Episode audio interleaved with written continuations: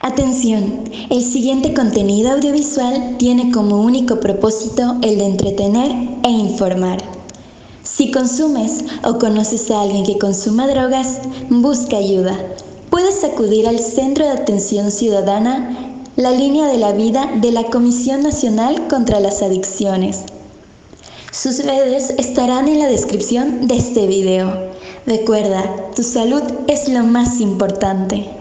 Buenos días, buenas tardes, buenas noches, estimado oyente. Está aquí un día más escuchando su podcast de preferencia al Chile. Así pasó. Hoy es viernes, otro viernes más. Estamos aquí reunidos para hablar de un tema histórico bien interesante que nos va a sacar alguna que otra risa de, de lo estúpido que era a veces el pensamiento, el pensamiento humano precientífico. Eh, como todas las semanas estoy aquí con mis dos colegas y amigos de licenciatura, con Ángel. ¿Cómo estás, Ángel? ¿Qué onda Alberto? ¿Qué onda Yoshi? Ya listos para otro episodio. Eh, ya en un día diferente de grabación. O sea, ya estamos Hoy es a- lunes. hoy es lunes para nosotros, para ustedes pues les estamos hablando desde el, desde el pasado. Para el futuro. y pues estamos ya con todo. Yo ando con bastante energía porque hoy fue primer día de clases y dije no me puedo, no, no quiero quedarme dormido ni nada. Entonces ando con uno o dos cafeses encima. Entonces si ven que hablo muy rápido, más de lo usual, puede que sea por eso. En- Y no por otras esperando el tema porque ah, y no por otras sustancias, sí, sí, sí, a huevo. Sí, no, sí, si me vieron con la boca por acá, sí, es que seas otra cosa. Güey. Te muerdes la oreja. Ok, ok, ya. No, no, no, no hagan esas madres, esa madre está No consuman, no consuman esas cosas. Es malas para la salud. es malo para la salud, mejor cosas naturales. Pues bueno, igual me, con- me encuentro con sí, el café. Este, el café hasta cierto punto se puede considerar una droga. Este, también me encuentro con mi colega y amigo Yoshi Tecalopez. ¿Cómo estás, Yoshi? Un gusto, Alberto. Este, como dice Paulino, hoy iniciamos clases. Hoy ya es mucho pedo, güey. Ya muchas clases, ya vacaciones. ¿no? A Chile. Pero ya no estoy tan animado de volver, y menos en un formato virtual. Pero pues viendo, ya no es tan culero, güey, porque solo es una clase a la semana. A Chile, güey. Ya no voy a tener yo nada. toda la semana oportunidad. Hasta luego no tenemos ni madre que hacer. Según tengo que hacer un drive con lecturas que no me han llegado. Que me llegarán en el transcurso de la semana y tendré un poco de trabajo. Paulino y yo ya entramos en una clase del Imperio del Mal. Ah, sí. México Este- contra me- me- eh, relaciones de México y el Imperio del Mal. Que básicamente es este, literalmente los gringos que dicen ñaca ñaca la mitad de tu territorio. Entonces pues vamos a ver Paulino y yo qué tal nos trata esa clase. Camarón, Esperemos camarón que se no me den la clase, de la clase se la llama semana. la clase se llama camarón que se duerme pierde la mitad de su territorio, chicos. Y pues, como siempre, pues, este, estando siempre presentes para traer aquí a su podcast, de preferencia los mejores temas históricos para que cuenten en la peda, con su novia, en la cena familiar o cuando conozcas a tus mientras suegros. hacen el delicioso. Eh, eh, Esta, esta es una historia, güey. Que sí es una historia de peda. ¿Ah, neta? Ah, Sí, es una historia de peda. Es como- bueno, es más como que, más que historia, a es un tema de de- peda. O sea, es como cuando le preguntas a un egresado de historia que se escribió un libro de acerca de lo que trató la licenciatura, probablemente te escribiera breve historia de la historia de la borrachera. Sí. Sin pedo. Pero bueno, este, ¿les parece si comenzamos? Adelante.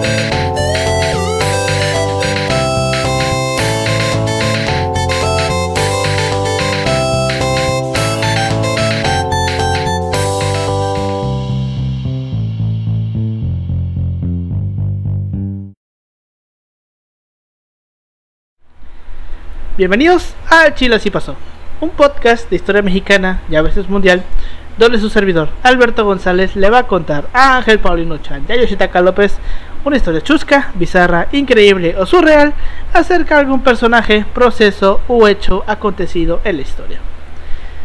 Desde el inicio de los tiempos, los seres humanos nos hemos relacionado masivamente con la naturaleza que nos rodea. Árboles, frutos, verduras, plantas, etc. Durante milenios, hemos usado las plantas como método medicinal. Sin embargo, así como el güey que descubrió qué plantas eran venenosas y cuáles no, la medicina herbolaria también fue experimentando hasta quedar hasta dar con plantas que pues muy medicinales pues no son.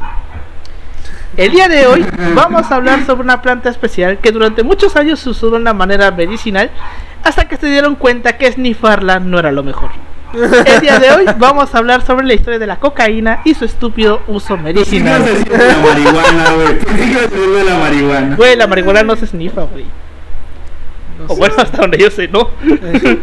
Uno puede. Bueno, ah, me, me parece que en sus en sus usos más tempranos, güey, o sea, antes de que, de que se de que se fumara, me parece que sí también se era como el tabaco, creo. Se esnifaba, el tabaco antes me parece también se, se esnifaba. El tabaco se masticaba. No, no, no, me te digo, me parece que también Claro. Todo te, puede, todo te lo puedes sus- snifar, güey. Eh, Sí, ya tendríamos otro episodio para hablar de otros tipos todo de lo que sea polvo y, y uno Te lo tenga imaginación, te lo puedes meter. Si no, Eh, pregunta a Carmen este. Oye, hablando, ahorita que tocas ese tema, recuerdo que hace unos años un compa de la preparatoria me dijo, güey, me urge que la 4T este apruebe, apruebe, este, la, legalice la marihuana y la cocaína.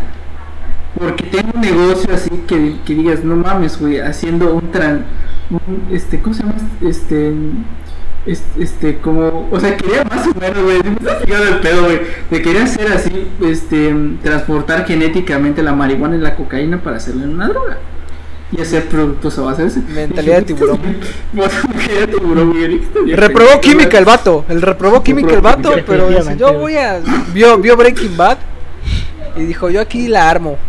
Güey, es que jalo". literalmente así fue como que, güey, me dijo, no, no, producto y la mamá, güey, y te, puede- y te puedes asociar con. Yo con cara de, güey, no, güey, Sí, de- ¿por qué no lo van a probar, güey? O sea, la marihuana sí.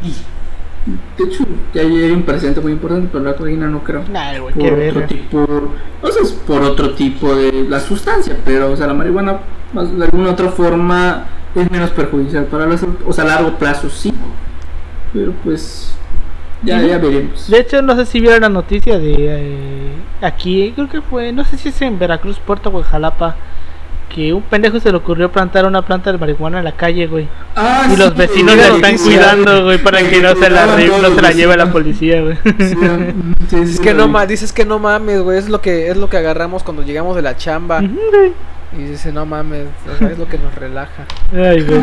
Pero bueno, este, vayamos comenzando. Primero, pues la cocaína es un alcaloide que se extrae de las plantas de la coca. Que o sea, la cocaína viene de una planta. Que eh, son dos especies con cuatro variedades de singular importancia económica, social y cultural en América del Sur.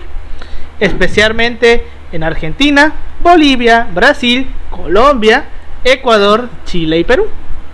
Los primeros arbustos de coca fueron llevados en 1750 desde Sudamérica hasta Europa por los conquistadores españoles. Las antiguas comunidades de la cultura inca aprovecharon la sustancia en el estado natural de la planta como me- remedio herbolario con múltiples fines. En aquella época los usuarios masticaban las hojas o preparaban infusiones para beber, o sea, un té, y así aliviar los mareos por las alturas, el dolor y el hambre. Hoy en día los habitantes de la cordillera aún usan la hoja para esos propósitos.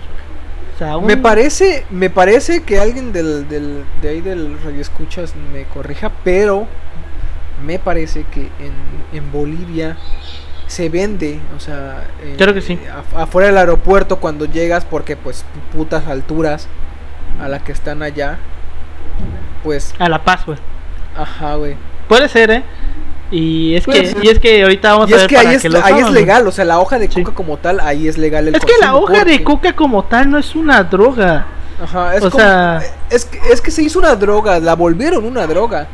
Es, es que si la pones así, güey, es una droga que hasta cierto punto es natural, no es sintética. Es un Sí, estimulante, ajá. ¿no? O sea, Ajá, es un estimulante, güey. Bueno, o sea, obviamente, eh, bueno, viendo el propósito. O sea, tú no vas a ver, al propósito comercial que le dieron los narcotraficantes es otra cosa. tú no vas a ir a, a- ahí a la, a la sierra en, en Bolivia y vas a ver a los a los nativos americanos, bueno, como a los a los indígenas ahí masticando esa madre y diciendo, "No mames, me siento al 100, me siento al 100." o sea, no, güey, o sea, esos vatos están caminando porque son distancias largas como algo aquí como lo que pasa con los La raramuris. Oaxaca, güey, o la sierra de Como lo- Oaxaca. ajá. Y esos Es vatos es para aguantar la puta caminata, porque ahí son zonas no desarrolladas, o sea, ahí son zonas no desarrolladas, no es como que en la puta cordillera tengas una carretera bien chingona, ni siquiera coches con trabajo electricidad y la gente pues se desplaza pues, caminando y en esas condiciones con la altura, con las distancias, con el clima, se sabes que esta madre pues me ayuda a, a, a sobrellevar Aguantar el trayecto, vara, sí, a aguantar aguantar vara. vara. Ujú. No es para que O tú sea, vengas a decir, ay no o sea, mames, si, lo a por-". viéramos, si lo viéramos en el caso mexicano, o sea, el tarahumara y el peyote, güey, es otra, Sí. eso, eso es otra cuestión. Legalmente ellos sí lo pueden consumir, ¿no?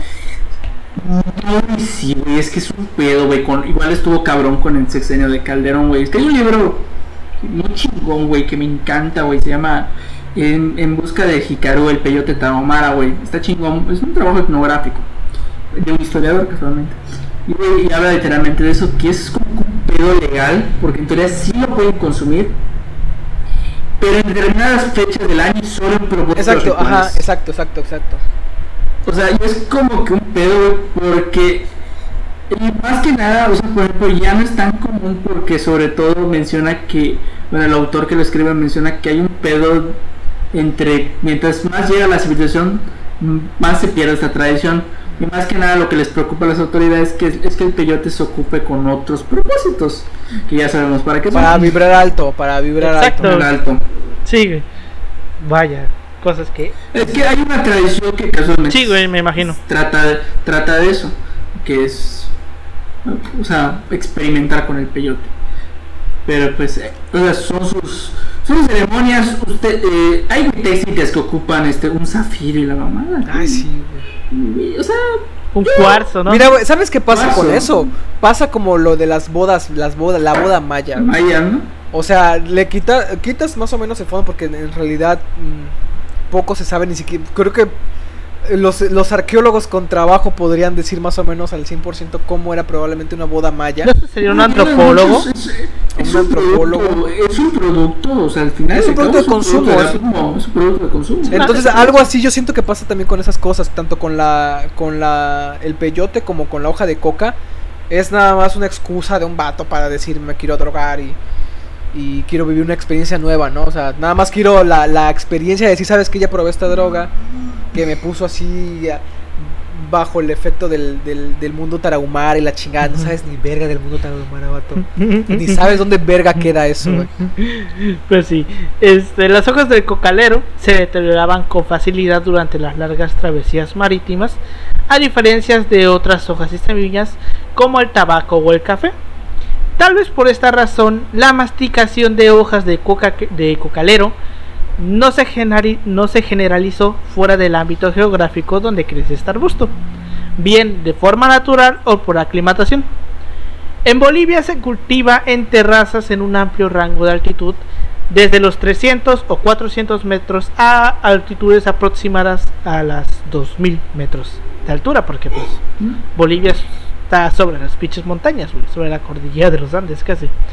De sólito en plantaciones eh, familiares y suelos relativamente empobrecidos por la elevada eh, pluviosidad, porque llueve demasiado. Los campesinos realizan hasta cuatro recolecciones anuales.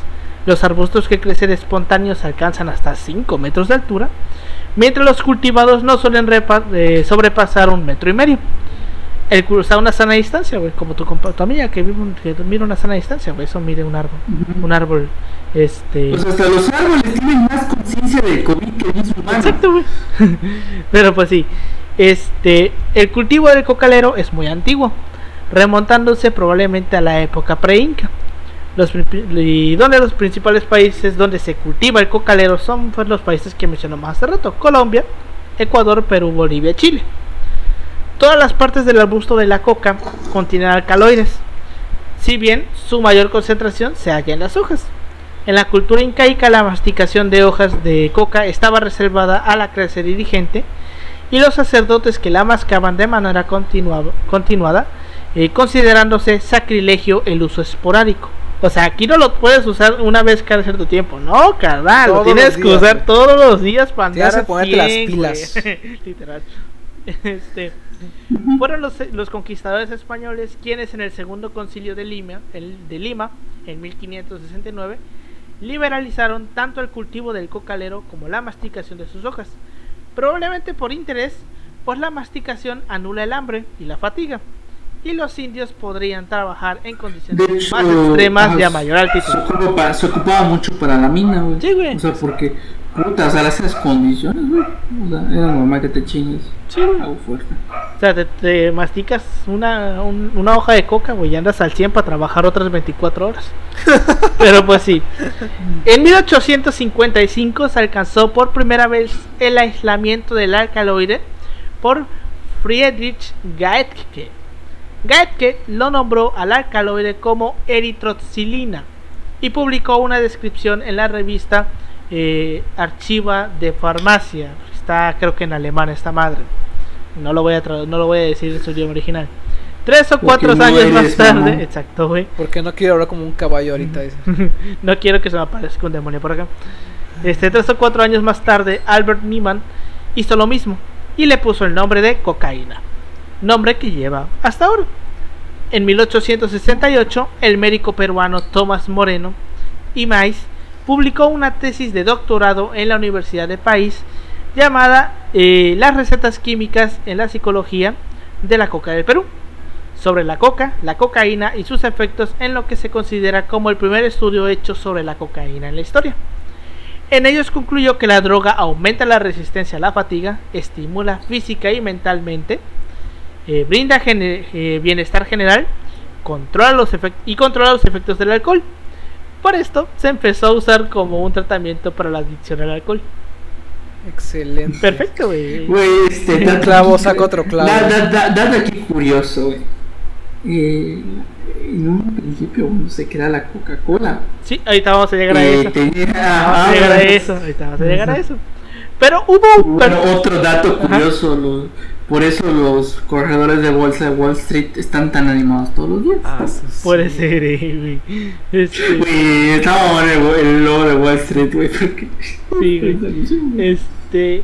Era en el lobo de Wall Street donde el personaje de este Leonardo DiCaprio esnifaba coca de la espalda de la morra. Sí, sí ¿verdad? pero bueno. Eh, pero les, como les comentaba, hubo un personaje en particular que le dedicó mucho tiempo al estudio de la cocaína. ¿Por qué? Porque desde 1879 se comenzó a emplear la cocaína para tratar la adicción a la morfina.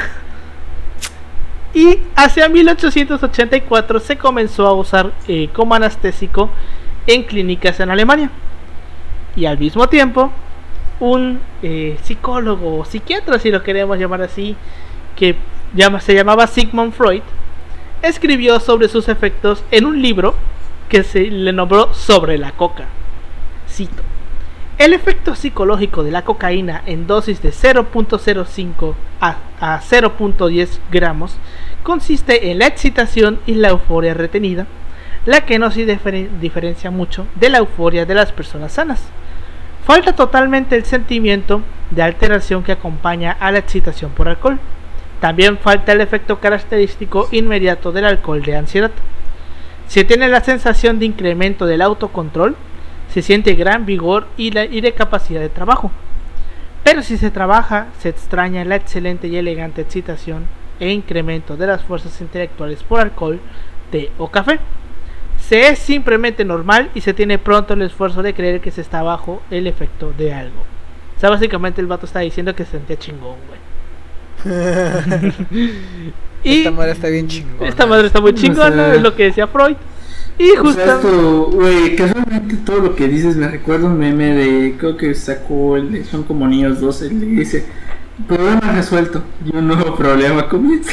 Exactamente, porque Freud eh, comenzó poco a poco a desarrollar una adicción a la cocaína, al punto en que cada vez que lo invitaban a una fiesta, tenía por costumbre pasarse, ponerse su mejor pinta y pues echarse unos cuantos gramos para, según él, destrabar la lengua.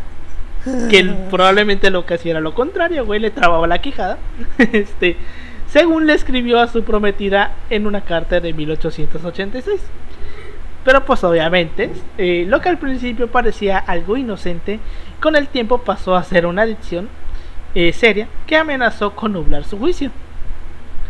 Eh, entonces, eh, los exploradores que visitaron Sudamérica a principios del siglo XIX llevaron a sus países natales las hojas de coca que vieron masticar a los eh, indígenas, porque querían descubrir cuál era el ingrediente mágico que los hacía resistentes al cansancio y al hambre.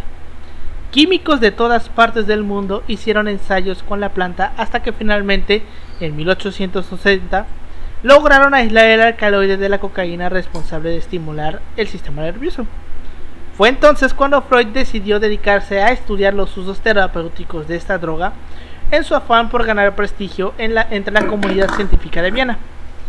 Investigaciones previas habían demostrado erróneamente que podía curar la adicción a la morfina, que era muy común en ese entonces porque era prácticamente lo que siempre te daban para aliviar cualquier dolor. Estamos hablando de 1860, güey. Vaya.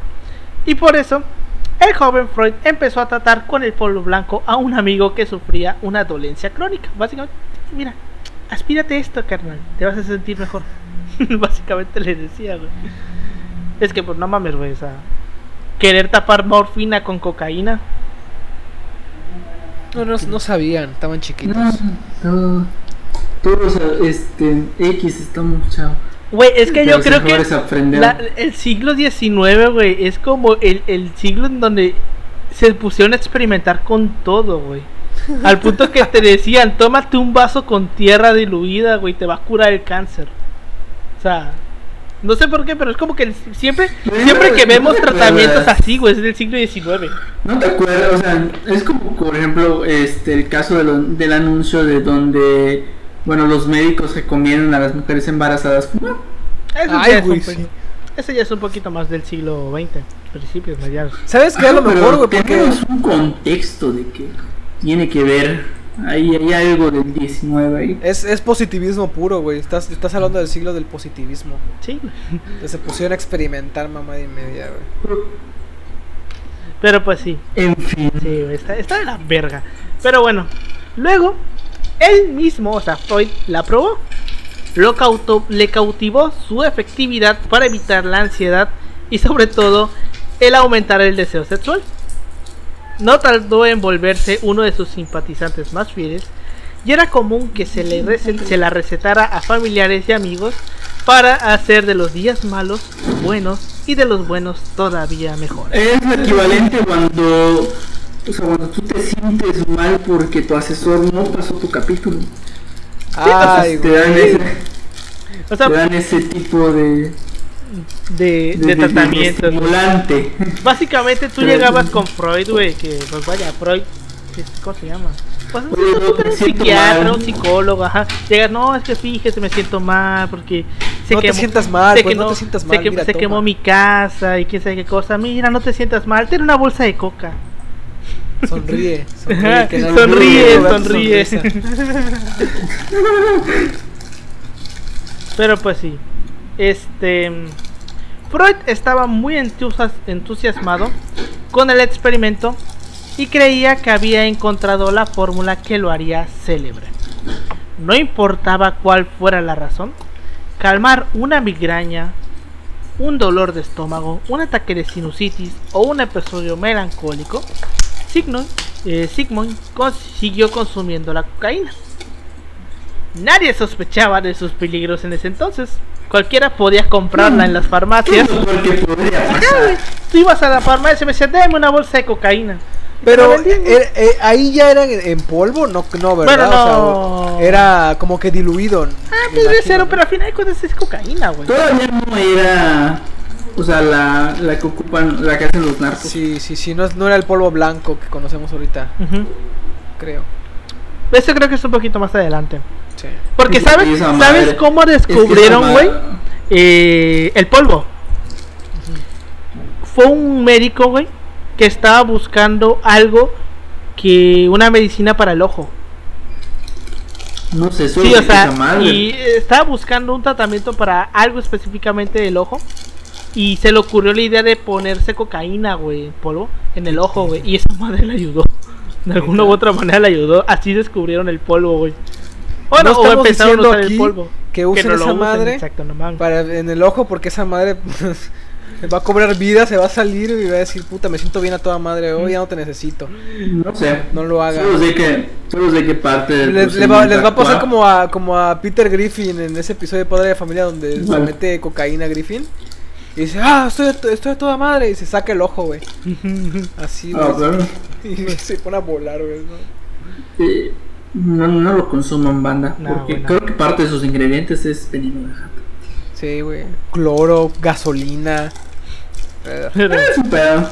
pero bueno, este, como comentaba, cualquiera podía comprarla en las farmacias sin necesidad de prescripción médica. Y los comerciantes aprovecharon el boom para convertirla en el, componente principal de ungüentos, jugos, cigarrillos y hasta margarinas.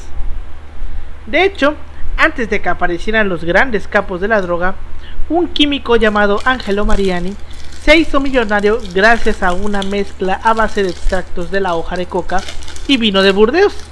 El vino Mira. Mariani, como lo bautizó, fue por varios años la bebida preferida de personajes como Julio Verne, Thomas Edison, Robert Louis Stevenson, Alejandro Dumas y el Papa León XIII. Y Ah, no, el tiburón. Mira qué cosas, ¿no? Qué cosas. pero ustedes se preguntarán, ¿qué chingados es el vino Mariani? Básicamente es un vino, güey, al que le echaban como 70 mililitros de cocaína, güey. Y No eh, te decían, eh, máximo se puede tomar cuatro copas al día un adulto. Máximo. Para los niños dos. Ah, no mames. Venía así de que para los niños solamente podían tomar dos vino, dos copas de vino, güey, con cocaína al día. Los adultos podían tomar cuatro. güey. Pero bueno, Qué puta más grande. sí, están más grandes, ya son adultos, adultos responsables e independientes. Su que capacidad consumen que consumen sustancias que sabrán que no va a hacer ningún efecto en el futuro.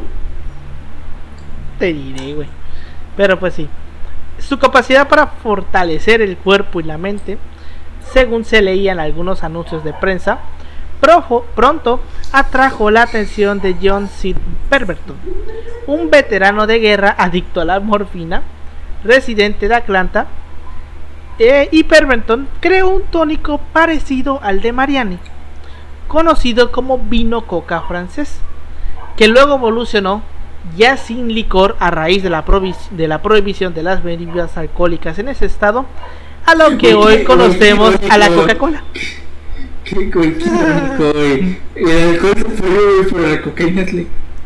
Ya ves, güey. Y ahorita, ahorita vamos a tocar más, más, eh, más puntualmente esto de la coca, de la Coca-Cola, güey. Este, tuvo que pasar un muy buen tiempo para que la ciencia entendiera las devastadoras consecuencias de abusar de la cocaína. Freud la dejó en 1896 cuando rondaba los 40 años, porque además de sentir una extraña taquicardia, su desempeño intelectual comenzó a desmejorar. Por eso es que ya las últimas investigaciones de Freud como que ya no ya no Ya no jalan ya no tanto. jalan tanto porque pues ya el vato estaba medio cucu por toda la cocaína que se había metido. Este, el alcaloide también aceleró la muerte de su amigo, a que le empezó a recetar esa madre, y por poco acaba con la vida de otro de sus pacientes. Llegó a consumirla tan seguido que solía tener la nariz roja y húmeda, güey. No mames. Para cortar el hábito trataba de mantenerse ocupado todo el día. Se levantaba antes de las 7 de la mañana, atendía alrededor de 12 personas y leía y escribía hasta muy tarde. A diferencia de él, William Halstead, pionero de la cirugía moderna e inventor de los guantes de goma para procedimientos quirúrgicos, porque antes te esperaban sin guantes, güey, así de jajas, ¿Qué podría pasar? Exacto, güey. Eh, nunca pudo renunciar al polvo blanco. Luego de leer el tratado de Freud, decidió investigar si podía usarla como un anestésico local. en reemplazo del éter y el cloroformo. Para eso hizo las, las veces de conejillos de, illas, de indias, pero al cabo de unas semanas aparecieron los primeros efectos. Como no podía concentrarse durante las, las consultas, dejó de ir al hospital Johns Hopkins, donde recién había sido nombrado jefe de cirugía. En una ocasión le tocó salirse de la sala de operaciones porque estaba tan drogado que ni siquiera era capaz de sostener los instrumentos. No mames. Así de cabrón. Aunque aceptó internarse en un asilo para enfermos mentales, jamás se recuperó y también se volvió dependiente a la morfina, como todos en aquella época. Ya a comienzos del siglo XX existían muchos adictos cuyos excesos con el poderoso alcaloide se mantuvieron a la sombra gracias a sus supuestas propiedades curativas. No debió ser, eh, fácil llevar una doble vida, siendo un médico distinguido en público y al mismo tiempo un consumidor de cocaína que sufre el abuso privado. El escritor Sir Arthur Conan Doyle forma parte de ese grupo y aunque nunca habló abiertamente de la droga, dio pistas de su, de su hábito en sus relatos. Sherlock Holmes, Holmes, el personaje que lo hizo famoso, considerado su alter ego, Tenía por costumbre inyectarse una solución, una solución de cocaína al 7% cuando no tenía casos interesantes que investigar para pasarle al rato, güey. Es lo que hacía Sherlock Holmes. Para, para tomar, tomarse un descanso, dormir bien, este, pasar el rato. Sí, pasar el rato que este, vaya, que, que, es una inyección de cocaína, güey. Pero bueno, este, su fiel compañero, el doctor Watson, temía que afectara su desempeño intelectual y por eso le pedía que no la siguiera usando. Entonces, pues ya aquí para este punto comenzaron a darse cuenta que a lo mejor pues no estaba tan chido usar cocaína para, para calmar dolores, güey. O que se dieron cuenta que no algo tenía que no jalaba también, güey. ¿Quién sabe que algo está fallando? No sé. ¿Qué podría hacer esta... ¿Qué daño podrá hacer esta... Esta planta tan... Tan este... Tan milagrosa? Ya ves. ¿Qué daño podría causar? O sea, es una planta, no, es una planta, no te puede matar, ¿no? Pero bueno. Y como mencionábamos antes, la primera receta de la bebida refrescante de la Coca-Cola incluía cocaína en base a extractos de hojas de coca. Se dice que por ellos es su nombre de Coca-Cola, aunque ellos dicen que en él, pero ¿cómo lo puedes saber, no? La Coca-Cola contenía 9 miligramos de cocaína por vaso, pero en el año de 1903 se eliminó. Eh, dicen. Dicen, güey. Dicen. Dicen que este que, que se eliminó. Cuando se descubrió el, potencial adictivo de la sustancia de la cocaína, se sustituyó el contenido de coca por cafeína, buscando el mismo efecto. La empresa Coca-Cola no menciona en su historial el empleo de los, de los extractos de coca en su sitio web oficial porque no son pendejos, güey. Sí, huevo. Obviamente.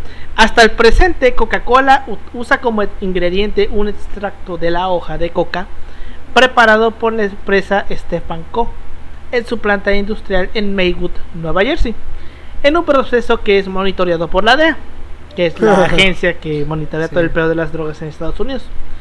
Se argumenta que este proceso no puede extraer todos los alcaloides de la cocaína a nivel molecular, por la que aún la bebida eh, contiene tras eh, pequeñas porciones del estimulante. Obviamente la compañía se niega a hacer comentarios sobre la presencia de las hojas de coca en la Coca-Cola. Además, la página web de la compañía declara que en efecto Coca-Cola no tiene ninguna sustancia perjudicial y la cocaína nunca ha sido un ingrediente de la Coca-Cola. No lo sé, Rick, parece falso. Este, nunca confíen en, una, en una corporación, eh, güey. nunca, en Coca-Cola, en Coca-Cola no, no usamos ninguna sustancia que sea eh, este, ¿cómo se llama? Que sea, como se llama, perjudicial para tu salud. No, güey, para nada. No lo usamos. Para nada. Es como, es el equivalente cuando dices, no pasa nada aquí en Bansinse. A huevo, güey. Pero pues sí. Este. Ahora, eh, no, esto ya lo leí. Esto se debe a que muchas personas creen que el nombre de la marca deriva de la cocaína, cuando realmente se refiere a los principales ingredientes de la fórmula original que llevaba cocaína. Pero pues ellos dicen que no, güey. Fue también durante el principios del siglo XX que se comenzó a implementar el uso común de la cocaína y los medios de comunicación comenzaron a alertar por ello, de ello, especialmente por parte de comunidades afroamericanas, porque no mames, estos morenos están viniendo aquí todos drogados. No, esto no puede ser posible. O sea, fueron hasta que los hasta que la gente afroamericana empezó a usar la cocaína que lo empezaron a ver mal, güey. Casi de cabrones eran los estadounidenses en aquellos épocas. Y siguen siendo los cabrones. Fue así que se comenzaron a reconocer los riesgos del uso de la cocaína y para 1930 fue desplazada en el ámbito médico por las anfetaminas, aunque en las zonas urbanas su uso persiste hasta nuestros días, principalmente por sus efectos estimulantes. Vaya, güey. O sea, Fíjate que está, es algo que, que luego se repite, ¿no? Porque hasta que no llega al, al grueso de la población, no, no, no se le ve mal. O sea, mientras sea una cosa que consuma la, la, la élite, por así decirlo, no hay No pedo. pasa nada. No pasa nada, güey. Pero ya cuando vi- va abajo, güey, ya es como de que no mames, no, güey. Es que... Es como el precio de la, langón, de la langosta. Eh, o sea, por ejemplo, es interesante el pedo de, de cómo funciona el caso del precio de la langosta, güey, porque antes era un alimento muy barato, o sea, de que, o sea, literalmente ni los pobres lo querían comer, güey, porque era tan denigrante, o sea, tan de clase baja. Y luego con la población y de las clases altas empiezan a jugar con el precio, a inflar el precio. Es un pedo, güey, de cómo juega. ¿Has probado la langosta? ¿Han probado la langosta? No mames, Es un cosa es- apoyo. está- Estás, o sea, no es la, o sea, yo, yo esperaba, dije, porque luego hay como que este mito, ¿no? De que no mames la langosta, no sé qué. No, Y la, la, bueno. la gente fifí así de que no, güey, eso es lo que yo quiero, yo quiero Es la que. ¿qué haces la, la idea de que gastas un chingo de dinero Sí. y es lo mejor? Y eso sabe Pero- rico, ¿no? O sea, y, y lo pruebas y yo, te digo, yo lo probé en, en un lugar mamón aquí, en, en la, bueno, ahí en Cancún, en la zona hotelera. Y vato, no mames, prefiero un camaroncito así. no mames, rico. aparte está carísima la pinche Sí, langosta, carísimo, no lo vale, o sea, no, no, no. Es como el caviar, güey. está. Pinche caviar, güey, que cuesta un puto. Ah, sabes de la... un puto Pues, por ejemplo, lo de la, lo de la carne Kobe. Eh, Ah, pues esta madre, güey, por ejemplo, dicen que, o sea, cuando la comes literalmente, o sea, te dicen, no te puedes comer un kilo, o sea, 100 gramos o lo mucho, porque esa madre literalmente sabe un chingo a carne. Entonces, un taco, dos tacos, güey. Y ahí, ahí, ahí chingases, güey, porque es Sí, sí. tan de calidad la carne, güey, que te deja asqueado de la carne. tan de O sea, calidad. depende de, de- Ajá. Bueno, o sea, le dan, ¿cómo se llama? Tratamiento especial a la vaca y la mamada para que... Sí, yo siento no que la gente luego finge que está bueno para no pasar como que cierto oso por decir que esa, cam- que esa comida carísima sabe de la verga. No lo sé, pero yo sé que es más humanitario matar a la vaca. sí. Bueno, eso sí, la neta. Bueno, quién sabe, güey. Y es más humanitario. Pero pues sí.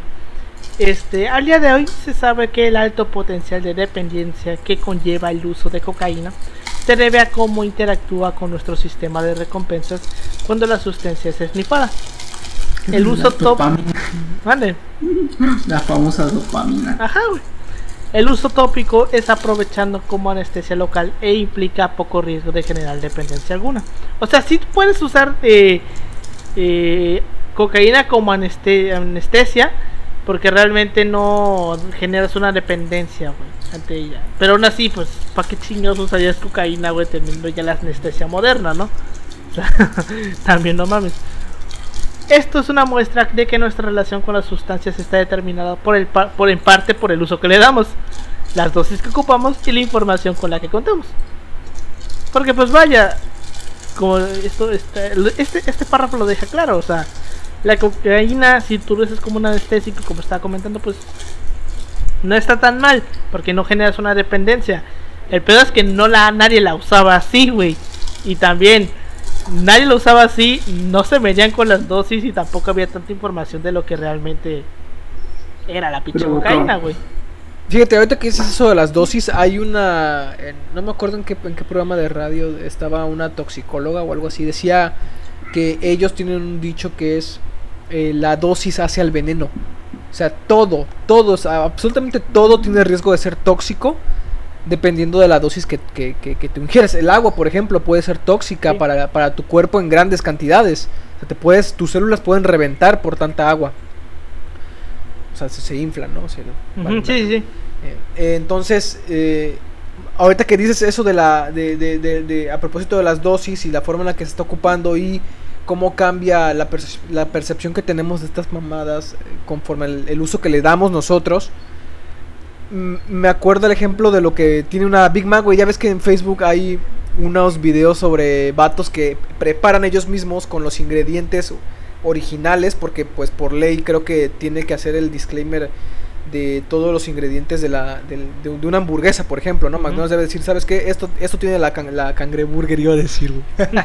la Big Mac tiene esos ingredientes porque hay que saber qué es lo que estás comiendo, güey. Y cuando ellos hacen este este este experimento ven que tiene sustancias, por ejemplo, para el queso, güey. Hay un ingrediente que usan para el queso. La- una Big Mac tiene como 100 ingredientes. Y muchos de ellos son polvos.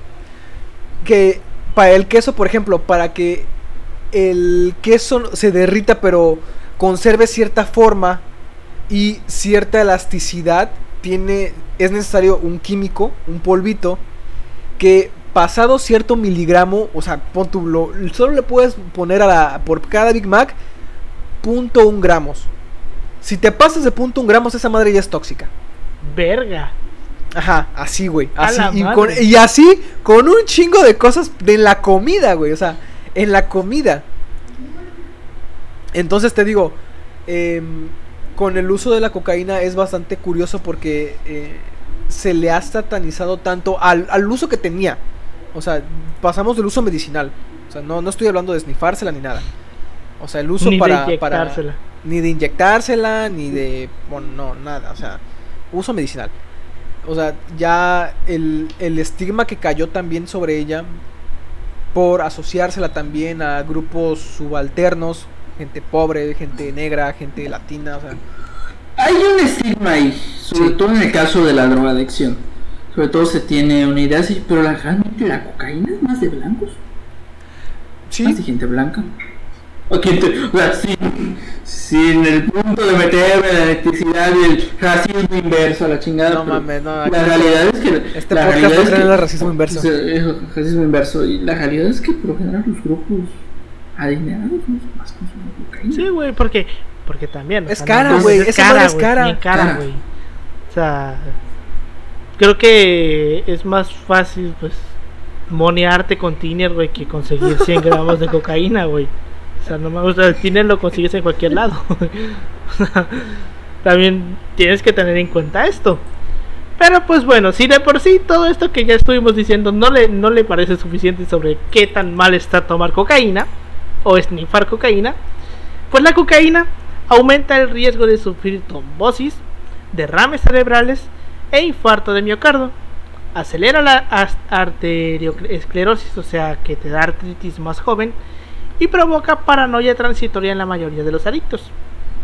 El uso continuo mediante la aspiración nasal, o sea, el esnifarla, puede producir congestión nasal, ulceración de la membrana mucosa, hasta incluso la perforación del tabique nasal.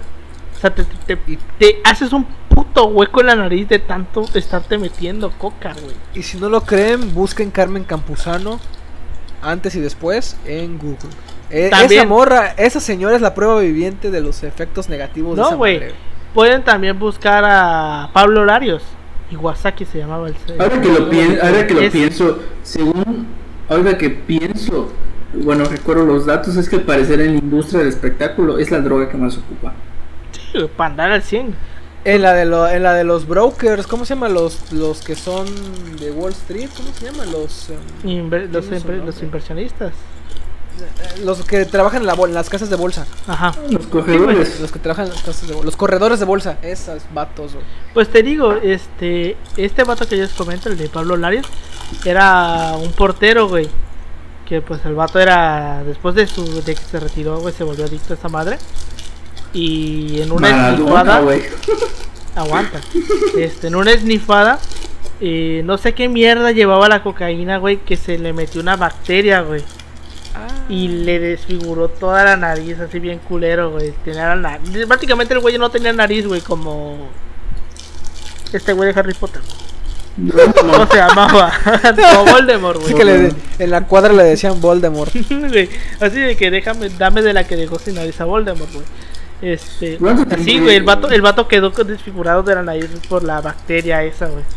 No sé, solo sé que más o menos Maradona lleva un año sin drogas. Hijo de puta. ¿Qué hijo de puta, güey? Pero pues sí. Este, si bien la cocaína produce mayor excitación sexual, también puede provocar impotencia sexual o disfunción eréctil, Como el cigarro. como el cigarro, exacto. La cocaína también puede producir complicaciones cardiovasculares en las arterias del corazón y del cerebro, por lo cual puede provocar un infarto, como ya lo habíamos visto. Porque pues vaya, como así como dice Paulino, no, o sea, el veneno hace la dosis. O sea, La dosis es el veneno. al revés, ándale. La dosis es el veneno porque, pues, como dices, o sea, si tomar mucha agua te puede matar. Y es como que el agua es el punto central de la vida, ¿no? Inclusive, si tú te encierras en un cuarto, te puedes suicidar tú mismo con el propio monóxido de carbono que expulsas. Si no tiene ventilación, te puedes matar tú solo, güey. De una intoxicación. Así de jajas. Entonces, pues, conclusión. No, no, no, no, no, no se metan nada, güey. No se metan esa madre. No se metan esa madre. Y está esa. Vaya. Hay, aparte de la cocaína, hay un chingo de, de plantas más que tienen una historia similar. El tabaco mismo, güey. El tabaco antes se le daba, como dice Yosh- Yoshitaka Strato, se le daba a las mujeres embarazadas para este sus dolencias, güey. En los hospitales te daban este te daban cigarros, güey. En un pinche en una sala de hospital si te internaban te daban cigarros para calmarte, güey. U- ustedes vean las series que son de los. O sea, series y películas que sean de antes de los. 50, 70s, ajá. No se 80s. vayan, no se vayan muy lejos. Hay un episodio de Los Simpson, bueno, donde literalmente, o sea, bueno, hablan del contexto de Orwell y toda la mamada. O sea, de, bueno, parodiando al, al- al- Ah, una al- casita del horror. A una casita del horror. Y muestran la parte de Caravaca en la escuela donde dice niños fuman para que se les vayan los nervios. Sí, sí, güey. Así de jajas. O sea, Ah, ah, pues, eh, por, eh, por ejemplo, antes de los 90s, 80s, eh, pues en los edificios públicos tú podías fumar, en los aviones tú podías fumar, en, en los, en los autobuses, en cualquier en las- puto lado podías en las fumar. plazas, güey. El pedo de las plazas con el tabaco es de los 2000, 2005, entre 2005 y 2010, güey. Que se empezó a decir, ¿sabes qué? Ya en las plazas no puedes fumar, ¿no? Porque antes había ceniceros en las plazas. Sí, güey, sí me acuerdo. Entonces, o sea, tiene una historia el prohibicionismo en ciertos lugares, pues bastante reciente. Sí, güey, o sea, como dice Yoshitaka, de ese episodio de, de la cajita del horror ejemplifica un chingo esto, güey. De justamente cuando la maestra Carol le dije, fumen, fumen para que este calmar los nervios. Porque bueno, también eh, estamos hablando de la guerra de los mundos. ¿Cuándo pasó ese pedo de la guerra de los mundos? ¿En los 40, en los 30, Creo no? que en los 40, según yo. O sea, eh, el libro es de George Orwell, ¿no? Pero no me acuerdo Orson quién fue. Welles. Orson, Orson Welles, George. Orwell, George Orwell es el de mil- 1984. Pero este, ¿cómo se llama? No me acuerdo cómo se llamaba el vato que, que hizo la transmisión. Eh, A ver. porque pues básicamente si no, conocen, si no conocen la historia, básicamente hay un libro de Orson Welles que se llama La, la batalla de los mundos, se llama, ¿no? Ajá. En la que, pues básicamente es un libro de ciencia ficción en la que dice que los aliens eh, vienen a la Tierra a pelear, ¿no? Y en la década de los 40, en los 30, un vato agarró en la radio y hizo un programa, una ¿cómo se llama? Pues Eh, ahorita como los que hayamos... Una transmisión, como, una Ajá, una transmisión. transmisión en la que pues básicamente se puso a narrar el libro, a leer el libro en la transmisión.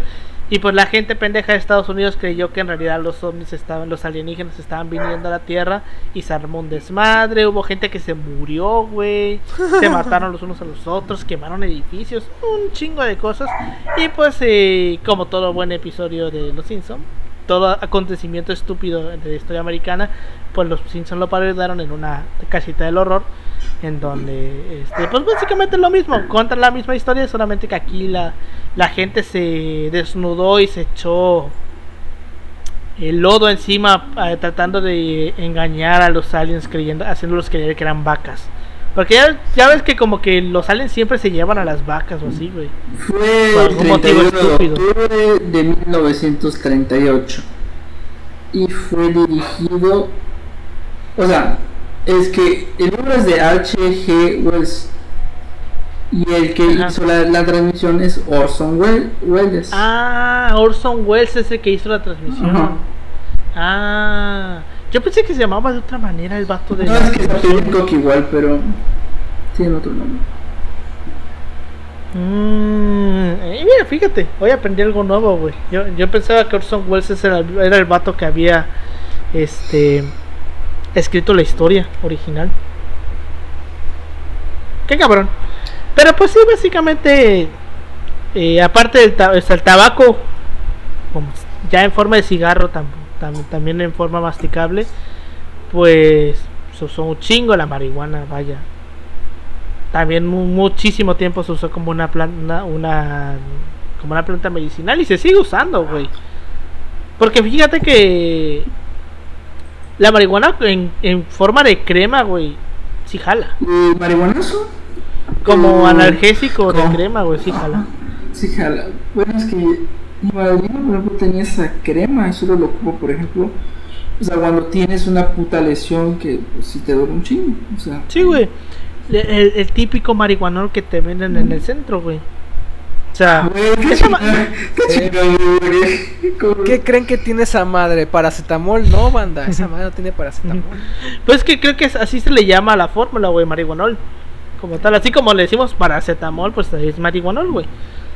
Y también mucho tiempo la marihuana se usó tanto en forma de crema, pero también se usaba de forma líquida y en, en vapor, que es lo que más que nada escandaliza a la gente, güey, que se use en forma de vapor. O como forma textil, ya ves que de ahí se sacaba hilo de cáñamo. Ujú, güey. Güey, ahorita que recuerdo, recordé el dato de la coca, hay un libro muy bueno, pueden leer. Este, creo que está en Open Access, es- se llama La droga que refresca. Está chingón, güey, porque te habla literalmente, es chingón, güey, porque te pone el creador de la coca en una caricatura cómica. Es el nombre del autor. Y entonces, pero está chingón como inicia, güey, porque dice, este, los narcos a mí me deberían hacer una estatua. Porque yo he dirigido mejor este pinche negocio que ellos, güey. Está, chingón el libro porque te habla un poco de la historia de la coca y bueno, ese aspecto de cómo se va constituyendo como marca y de una manera cómica. Va mostrando diferentes matices. Entonces, pues, es un- Y, pues- para fomentar la lectura entre los pequeños jóvenes. Cómpraselo a su hijo. Pero a su A hijo, hijo de 10 a años. su hijo de 5 años, que lo lleva al catecismo. Ah, no. A la verga. Pues este, bueno, ya creo que hemos eh, comentado mucho este tema en otros episodios, que siempre estoy diciendo que se va a hacer un episodio y se va a hacer un episodio de esa madre del intento que hizo Lázaro Cárdenas de, Cárdenas de, de legalizar todo este pedo de las drogas. Tiene sentido, fíjate. Sí, es que, es que hasta cierto punto tiene sentido la manera en la que lo manejaron. No, sí, hasta cierto punto sí decías puede jalar, porque la manera en la que yo recuerdo que lo manejaron era que a los a la gente adicta le ponían eh, una dosis. Eh, o sea, los citaban en un lugar y le decían, te vamos a poner 50 miligramos, pon tu, de pon tu inyectable. Y así estaban unas dos semanas. Y de ahí le bajaban a 45 dos semanas y le bajaban a 40, dos semanas y le bajaban a 35 y así le iban bajando poco, poco, poco, poco, güey, hasta el punto que el vato fuese, ¿cómo se llama? Este, generando una, pues la, generarse la idea, güey, de que le estaban inyectando la misma cantidad, pero en realidad se la estaban bajando, güey. Y le hacía el efecto placebo de que, pues, al final Que le sí terminaban todo, inyectando agua destilada, güey, que pues no es ni madres. Que... Porque no te puedes inyectar agua normal y corriente, nunca lo hagan. mercado negro, pero. ¿Quién sabe? Sí, o sea, punto, no, nunca se inyecten agua, ¿eh? Agua normal y corriente, nunca se le inyecten porque se van a matar. Tiene que ser agua especial, que es el agua destilada. Te digo, hasta el final, güey, les ponían el agua destilada. Dicen que duele un chingo, ¿no? El agua destilada. O la oxigenada. Es la, es la destilada la que te pueden inyectar, me parece. Es que yo sé de ahí una histo- unas historias, güey, de, de que no se dicen en el seguro social. De que cuando alguien llega con histeria, así como que muy ex- exaltado, para que se tranquilice y como que tenga efecto placebo, le inyectan, les inyectan luego agua destilada. Sí, güey. Agua oxigenada, una de esas dos. Y pues ahí ven si la persona tiene pues realmente un problema o no. Porque le dicen siéntese. Y, y si en 10 minutos sigue ahí, le dicen le vamos a inyectar, le vamos a inyectar otra vez. Le dicen que esa madre duele un chingo, o sea, es, es bastante doloroso. Y que pues si la persona se va, pues es que pues ah, bueno, hay pedo, o sea, no, no tenía no te nada. ni ¿no? verga, y no te No inyectamos ni nada. verga. Sí, pues sí, es que sí, eso es un chingo. Entonces, este, no se inyecten agua normal porque se matan. Porque no sé qué, qué, qué cosa tiene el agua que si se diluye con la sangre cortas los el suministro de oxígeno en el cuerpo y mamaste, güey. Pero así, güey, fulminante caes, güey. No es mamada. Eh, y pues te digo, al final del tratamiento les terminaba inyectando agua destilada y los dos vatos creían que todavía se les seguían inyectando la droga. Y pues en realidad ya no le estaban inyectando nada, güey. Y ya habían dejado de, de tener esta dependencia porque ya el cuerpo como tal estaba limpio porque ya no tenía droga. Solamente era su, su imaginación, su idea. Y pues como inyectarse agua destilada no te hace nada, si los vatos decían no es que quiero, se iban, iban otra vez y le volvían a inyectar agua destilada. Y no pasaba nada porque el vato no traía nada, nada más todo estaba aquí, güey, porque recordemos, la mente Todo está en la mente. Pero bueno, este, ¿algún comentario que tengas sobre este tema, Pau? Pues recalcar, no, no se metan en esa pendejada porque, o sea, la gente que tiene problemas a lo mejor va a usar cualquier excusa, güey, para decir, ah, es que... Está nublado, está güey. chido, la chingada, está nublado. Eh, busquen ayuda si es así, o sea, honestamente. Hay centros de adicciones. pedo, hay centros de adicciones. No tenemos los números porque al chile no, no estaba pensado este podcast para eso. Pero busquen ayuda, está en internet. Y. Va, vato, te estás, te estás, te estás metiendo orina. Pero yo sí vengo gasolina, preparado. Cloro. ¿Neta lo bajaste los números? No, güey, se llama Clínica de Rehabilitación Fénix. No a las ediciones, sí a la vida. Contamos con servicio Anexos. de traslado las 24 horas, vamos por ellos. ¿Cómo es Patrocínenos. del traslado, güey? Yo, yo quisiera saber cómo le hacen. Es como de que te meten en la camioneta, tus parientes. Te anexan, güey. Vamos No, vamos a ir por Solo vamos a ir. Para los que están en Cancún y tengan algún problema, está en la Supermanzana 516, Manzana 4, Lote 4, calle 34, número 705, el código postal es 7 7700, no, es es 7 es 77535. Ah, cabrón. Cancún, Quintana Roo, informes, este No mames, este por donde yo vivo. este 99 84 94 03 24 y al 99 81 67 12 62 este eh, estaban colectando de hecho por mi colonia así que si tienen la oportunidad de donarles a estas fundaciones que bueno igual hay fundaciones de estado y todo el pedo pero de otra forma ayudan para que eh, personas que tengan algún tipo de adicción eh, pues, se rehabiliten y sigan con su vida y sobre todo si eh, algún, en algún momento conocerá o tendrá algún familiar que tenga esas adicciones créanme que no es lo más bonito es algo un tema digamos sensible pero hay que tratar y es un asunto de de cómo se llama de es un asunto eh, público muy importante que de hecho bueno a- va en contraparte con la guerra de las drogas. Se debe invertir igual en centros de rehabilitación eh, para que la persona no recaiga de nuevo. Entonces, pues, para la audiencia hagan conciencia de- de estos espacios. Así, Así es, es. para que vean que así pasó podcast, así al Chile así pasó, tiene conciencia social y está consciente de que esto es un pedo serio que ocasiona muertes, o sea, no nada más muertes por la adicción, sino muertes por a causa de guerra de hecho, el narcotráfico. creo o sea, que, de hecho, un como un dato curioso, aumentó las, las muertes de sobredosis por drogas en Estados Unidos en esta pandemia. Sí, a A huevo, pues huevo la que gente está toda sí, encerrada güey. esnifándosela. Y fíjate, qué curioso, o sea, podríamos decir que el problema de la drogadicción es un problema como que capitalista. ¿Se podría, podría considerarse así este pedo? Mm, Posiblemente. O que, Porque o que, o que entra ya a la fase postliberal, güey. O sea, pon tú no capitalista, pero liberal. O No, no sé, yo, yo, yo ahorita estaba pensando en ese, en ese rollo. O sea, el, el problema de la, de la drogadicción ya como un problema serio de salud pública, atribuible a la una a economías netamente capitalistas. O sea, pues puede podría ser, güey. una, porque- relación. Porque qué curioso que el país, uno de los países más capitalistas es el que más, más, Sí. más.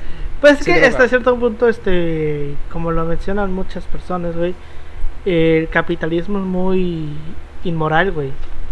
O sea, en el capitalismo el objetivo es hacer dinero y vale madre como sea, güey. Siempre y cuando tú lo generes. Y eso madre no tiene distinción de lo que es bueno, lo que es malo, lo que o lo que las demás consideran que es bueno o es malo, güey. Entonces probablemente sí, güey. Probablemente sí puedas decir que este pedo de las drogas se pueda considerar como un problema netamente eh, relacionado al sistema económico que te obliga a vender y generar dinero de la manera que se te hinchen los huevos. O sea, tú puedes ir y secuestrar niños tarahumaras, güey, y venderlos. Y siempre y cuando tú estás generando dinero, güey, estás teniendo un negocio próspero en un sistema capitalista. No, eso Está bien culero, no lo hagan, de- no lo hagan. No lo hagan. Nada más estamos señalando lo que pasa. Si no lo hagan, Sí, no hacen Porque, o sea, las drogas no son de ahorita, o sea, no, No, existen ahorita, son de años. O sea, China conoció el opio hace cuántos años. O sea, aquí se conoció el peyote hace cuántos años. la calidad moral bajarlo. Güey, o sea, los ingleses exacto. hasta le declararon la guerra a China por el opio. Pero pues sí. Este, ¿algún comentario que tengas tuyo, sí? Nada, solo decir de que, pues, como muchas drogas hay un contexto histórico muy interesante y, y ves la evolución del tipo de cómo, bueno, el uso de este tipo de drogas, por ejemplo la cocaína, cuál es el, el- en un principio cómo se ocupa y cómo el abuso, el aprovechamiento de estas sustancias con el fin de enriquecerse y el capitalismo salvaje ha provocado problemas muy importantes, no solo de violencia, eh, violencia en los este, violencia que vive Latinoamérica y pues un montón de problemas sociales que esto desemboca por una sencilla sustancia, aunque hay un trasfondo más profundo, pero pues nos deja ver una realidad más de Latinoamérica, de América y muchas cosas que hay que considerar y esas historias como que nos abren panoramas para entender en dónde le estamos cagando. Pues sí. Pues bueno, es. este, con eso llegamos al final de este episodio. Recordamos, no se metan de esas mierdas. No, ni tampoco. Es que es mierda, ¿eh? Es que sí. Fíjate, incluso ellos mismos, o sea, yo conozco a algunos consumidores de esa, de esa pendejada y así le llaman, o sea, mierda, o sea, le dicen mierda. Es que hasta cierto En- punto ellos saben que no- de esa madre les es está una- haciendo daño, güey. Pero no lo pueden dejar. Pero pues sí. No se metan nada. Nada, nada que no entre, bueno, te iba a decir nada que no entre por la boca, pero sí también hay, hay, hay drogas que, Hay que tachas. se pueden meter. De hecho, también estaba yo leyendo que la cocaína te la puedes meter a la boca, güey. Ah, sí. Eh, vía poniéndotela no, debajo de la lengua, pero dicen que no, no, no es muy efectiva. No, ese es el vato del que decía, el del ba- el de Backdraft, el del policía, güey, el que decía, ahí te vemos, qué pedo. Ajá, güey. Ajá. Sí, básicamente es eso, güey. Pero sí te lo puedes poner en la boca, güey, pero te digo, no, no genera la misma... Se te adormece la lengua, ¿no? Nada más dicen. Ajá, puede ser, pero se te, se te traba la quijada, ¿no? Este... Que de eh, pronto te empieza a morder la, la oreja. Eh, o sea, no genera la misma reacción, pues, que si te la snifas, güey. O sea, es, muy, muy pequeña. Pero bueno, reiteramos, no se metan esas madres. Y con eso llegamos al final de este episodio. Muchas gracias por habernos escuchado. Nos pueden, escuch nos pueden seguir como arroba así pasó podcast en Facebook, Instagram y Twitter. A mí me pueden encontrar como arroba Emanuel56 en Instagram y en Twitter. A ti, Pau. A mí como Ángel Paulino Chan en Facebook y como Pau-3cc en Instagram y en Twitter. A ti, Yoshi. Me pueden encontrar en Instagram como, Yoshi, como Yoshi.2807. Pues bueno, ya se la saben. Muchas gracias por habernos escuchado esta semana. Reiteramos, no se metan nada. Y pues nos vemos la siguiente semana con un nuevo tema. Hasta luego. Hasta luego. Los vidrios.